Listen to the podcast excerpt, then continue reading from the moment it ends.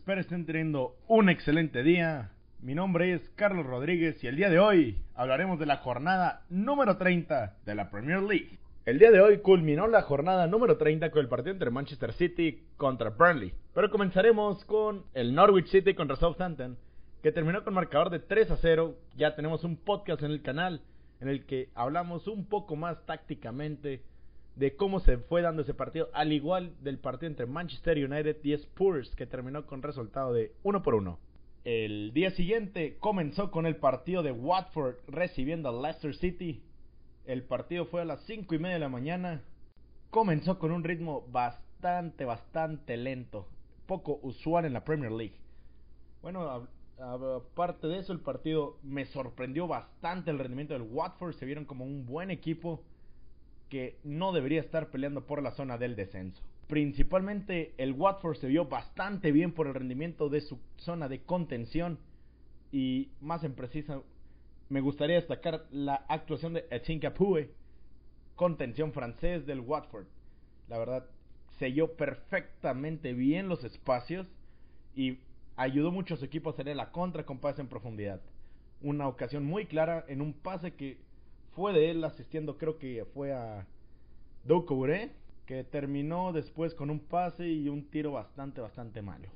Durante este partido yo vi que Leicester City le costaba un poco salir con la pelota dominada cuando les presionaban alto. De hecho, en una jugada que le presionaron, terminó perdiendo la pelota y terminó Doucouré sin poderla definir ante Casper Schmeichel. Otro jugador que a destacar, pero ahora en el Leicester City fue Demari Gray. Entró de cambio por ahí del minuto 70 e hizo una gran, gran actuación. Desbordó por las bandas y además recortó bien hacia el centro. Durante, de hecho tuvo un disparo muy bueno que terminó quedando fuera. También eh, Ben Foster tuvo una salvada muy muy buena a un tiro de James Madison. El partido se empezó a agarrar ritmo rumbo al final y con un cambio de juego en una jugada que precisamente comienza de Mary Gray Ben Chilwell hace un gran remate y adelanta a Leicester 1 por 0 en el minuto 89. Pero después, con un tiro de esquina, una buena jugada del Watford donde Leicester pierde marcas y un gran, gran remate de Dawson empata el partido. Esto fue un punto más que importante para el Watford que le saca el tercero de la tabla general para respirar un poco de la tabla en el descenso. El siguiente partido fue el Brighton Arsenal, un partido que sorprendentemente ganó el Brighton 2 por 1. Eh, fue un partido bastante bastante apagado en la ofensiva del Arsenal, se ve que les falta ritmo. Durante momentos vimos que el lado izquierdo con el que jugaban con Saka, medio izquierdo del Arsenal, terminó siendo el lado importante durante momentos de partido, pero realmente sin mucha profundidad. Después, en una jugada al, al, contragolpe, Nicolás Pepe marca el primero y adelanta al Arsenal 1 por 0. Y prácticamente después, poco más de la ofensiva del Arsenal. Después, el Brighton logró adelantarse al Arsenal. Le remontaron y ganaron el partido 2 por 1. La nota más importante del partido fue la lesión de Brent Leno, portero titular del Arsenal. Una lesión que se vio bastante, bastante aparatosa. Y cuando iba saliendo en camilla, Brent Leno le faltó el respeto a Maupay, el delantero centro del Brighton, debido a que en la lesión se vio un poco de mala intención del delantero centro, que claramente no la hubo. Y por el bien del Arsenal esperemos que no se recupere pronto y también no es que nos guste verlo lesionado, un gran portero. El siguiente partido después del 2 a 1 del Brighton, que también toma respiro con la zona del descenso y hunde más al Arsenal en la competición de Europa. El siguiente juego fue Wolverhampton contra West Ham. Partido que si hubiera sido antes del, cancelamiento de la Premier por la pandemia hubiera sido un partido impresionante con ocasiones para ambos equipos. Pero la verdad fue un partido bastante lento que dejó mucho que desear en ofensiva hasta que en el minuto 64 entró el nombre propio del partido, Adama Traoré. Con un increíble desempeño del español, el partido cambió por completo. Entró y con par de fintas, regates, velocidad increíble en la banda. Terminó asistiendo a Raúl Jiménez para que adelantara a los Wolves. Después, ya unos minutos, de nueva cuenta, Dama Traoré comenzaría una jugada para asistir a Doherty, que en un centro le pondría la pelota para un remate de volea bastante, bastante bueno de Pedro Neto y daría el resultado final de 2 por 0. Resultado malísimo para los Hammers que terminan estando en el lugar número 17 de la jornada, empatado a puntos con el Bournemouth en el descenso. Bob suma tres puntos importantes que lo acercan a la zona de Champions. Ahorita están en sexto lugar, empatado a puntos con el United.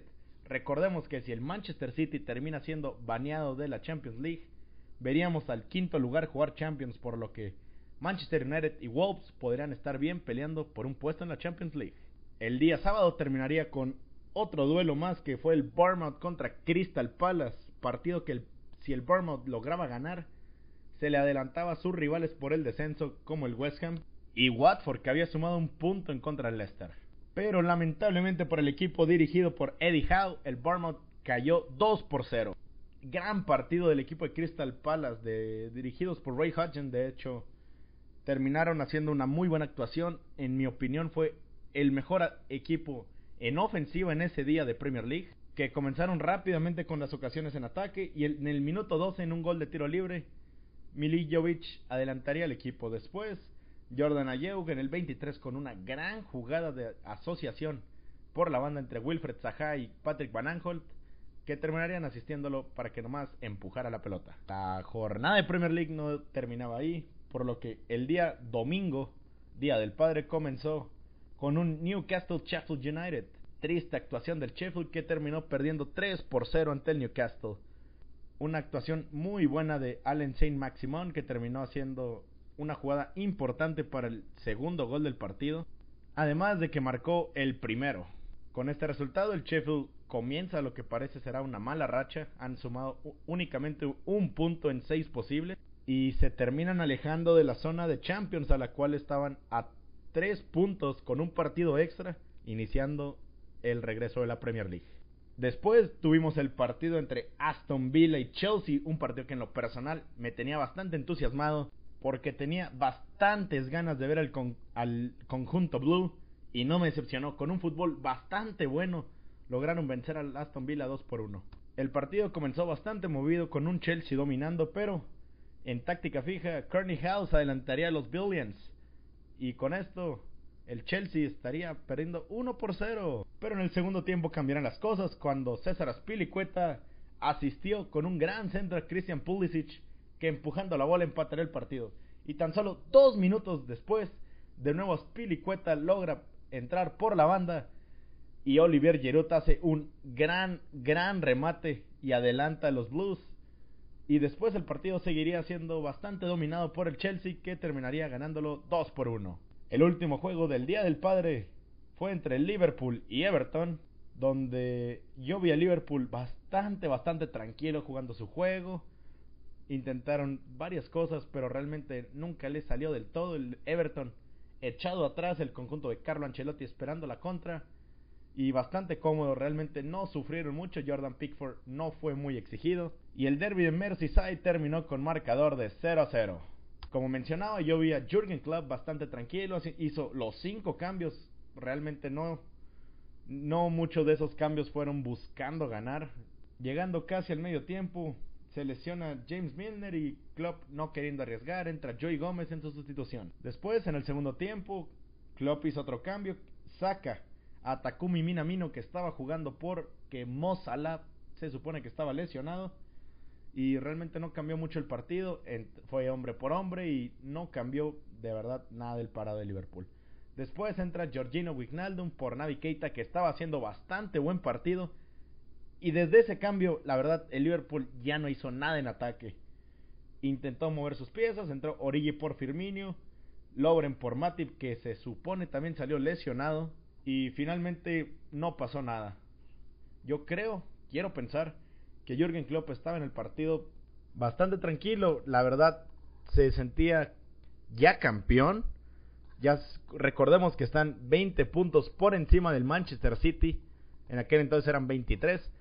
Pero son a día de hoy están 20 puntos arriba del City, quedando solo 24 puntos por disputarse y podrían perfectamente terminar siendo campeones si la siguiente semana vencen al Crystal Palace y el City no logra vencer al Chelsea en el estadio Stamford Bridge. Y precisamente la jornada terminó con el Manchester City enfrentando al Burnley, un partido, la verdad, sin mucho que comentar. El City salió a comerse al Burnley desde el minuto 22, ya lo ganaban 1-0. Después, una jugada increíble de Riyad Mahrez, que pocos jugadores en el mundo la pueden hacer. Ese fue el 2 por 0. Después, un penal sobre el Kun Agüero que termina saliendo lesionado. Y el segundo tiempo, ya sin muchas acciones, dos goles más. El City termina ganando 5 por 0. Con esto termina la jornada 30 y termina más o menos con la parte de arriba igual. Número 1 Liverpool, segundo lugar Manchester City, tercero Leicester City, cuarto Chelsea, quinto empatado a puntos Wolves y Manchester United, séptimo el Sheffield United, en octavo y noveno un empate a puntos entre Tottenham y Crystal Palace, en décimo bajó el Arsenal, como en tenemos al Burnley que terminó siendo apaleado por el City. En el doceavo el Everton, que sacó un punto importante contra el Liverpool. Empatado a puntos con el Newcastle, que le sacó tres puntos al Sheffield United. En catorceavo, hablando ya un poco más cerca del descenso, tenemos al Southampton.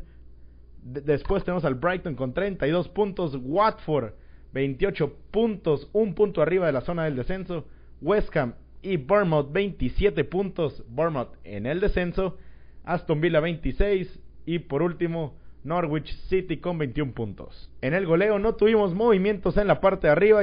Jamie Vardy 19 goles, Pierre-Emerick Aubameyang 17, Mohamed Salah 16, Sergio El Kun Agüero 16, Danny Ings que marcó un gol esta semana con 16. Y ya para terminar, el mejor jugador de la jornada sin duda para mí fue Adama Traoré que entró de cambio en el minuto 64 con una gran jugada, asiste a Raúl Jiménez en el 73 y en el 84 da una segunda asistencia comenzando una jugada de gol para que Matt Doherty metiera el centro y que Pedro Neto la rematara hasta el fondo. También nos pueden seguir en Instagram como arroba donde publico varias cosas como los resultados en la jornada de la Premier League o los partidos que están por venir.